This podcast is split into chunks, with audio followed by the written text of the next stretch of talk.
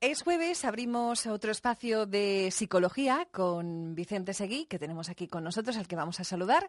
Muy buenos días. Hola, buenos días, Pepa. Bueno, pues hoy vamos a hablar de victimismo, un tema muy interesante. Y la primera pregunta que te haría, Vicente, es que nos explicaras qué es una persona victimista.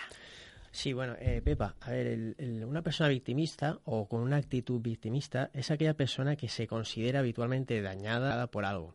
Normalmente una víctima es alguien que sufre un daño, pero en este caso lo que hacen, eh, ya sea eh, de manera consciente o inconsciente, es simular una agresión o un menoscabo y siempre responsabilizar a otra parte, es decir, externalizar su culpa, hacer como si no fuera culpa suya en el caso del ataque.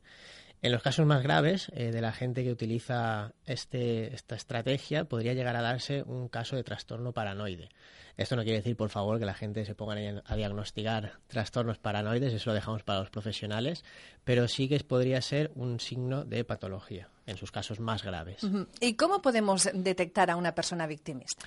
Las personas que son victimistas eh, tienen normalmente una serie de características que son más o menos las siguientes, podríamos decir, para poder detectarlas. Eh, tienen normalmente una deformación eh, pesimista de la realidad, se regodean o utilizan mucho, viven en el lamento, también eh, normalmente podemos apreciar que son absolutamente, bueno, absolutamente bastante incapaces de realizar cualquier tipo de autocrítica, es decir, asumir la culpa de algo que, pueda pasar, y más bien tienen tendencia a echar las culpas a los demás y a resguardarse en lo que digamos eh, la compasión ajena, se aprovechan de ella, se alimentan de ella. También podríamos decir que forma parte al final de como podríamos decir, de cultura de la queja, ¿no? Viven en una cultura de la queja permanente. ¿Y, cómo hace o, o se expresa una persona victimista?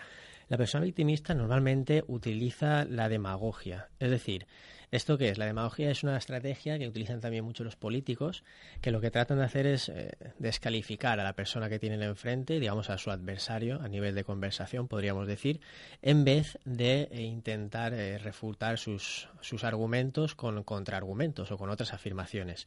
Entonces, lo que sucede aquí es que se posicionan de manera, o posicionan a la otra persona, a la persona que tienen delante, de manera implícita como atacante para poder adoptar una postura de víctima. Hombre, parece un poco complicado, pero ¿cómo podemos desarmar a una persona victimista? No es sencillo, pero tampoco es, es, imposible. En primer lugar, hay que aprender a utilizar, digamos, eh, yo creo que la característica más básica que tendríamos que utilizar o la estrategia más básica sería aprender a hacer la escucha activa, que decimos los psicólogos, es decir, recoger los sentimientos que dice la otra persona y devolvérselos en, forma de pregunta. También, eh, muy importante, mantener la calma, porque aquí los victimistas normalmente lo que hacen es tender trampas. Entonces lo que hay que hacer es intentar no caer. Si tú empiezas a perder la calma, le estarás dando toda la razón o va a utilizar eso para decir, ¿ves cómo ya? Entonces ahí empiezan a hilar un poco. También eh, intentar no juzgar, es decir, una, vez más, eh, no caer en la trampa. Y otra estrategia que puedes utilizar es eh, buscar cómplices. De la misma manera que hace el victimista, es decir, se apoya en los demás para volverlos contra ti, utiliza, digamos, la presión social, podríamos decir, tú también puedes hacerlo para desarmarlo. Y yo creo que también sería bueno, eh, en estos casos, eh, otra trampa más que suelen, que suelen entender es no pedir perdón, porque hay que recordar que al final está, está victimizándose o está mm, poniéndose de manera en, en, una víctima, digamos, haciéndote culpable de algo que no has hecho, por lo tanto, no tienes por qué pedir perdón, en estos casos en concreto. Y por último, también recomendaría utilizar la asertividad. Yo creo que son estas las estrategias básicas que habría que hacer para empezar a poder dialogar, si podemos decir dialogar, con una persona victimista. Bueno, ¿y, alguna frase, eh, alguna cita para la reflexión? Esta frase, esta cita que traigo esta semana, creo que viene muy bien. Es de Christophe André y es la siguiente, la leo, que no me la sé de memoria.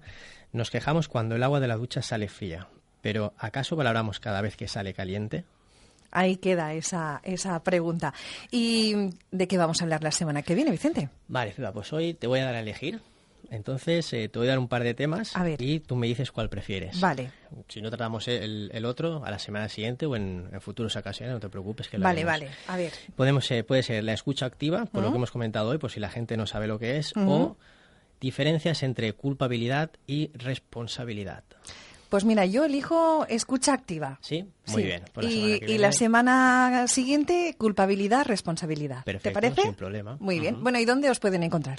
Vale, nos pueden encontrar a mí y a mi compañero Aro, Nico Aros, nutricionista, en la calle Campos 18, segundo B, y eh, teléfono 96-599-5941, y a mí particularmente en, en Facebook o Instagram o también Twitter en arroba Vicente Seguí Psicología. Muy bien, pues hasta la semana que viene. Hasta la semana que viene, Pepa.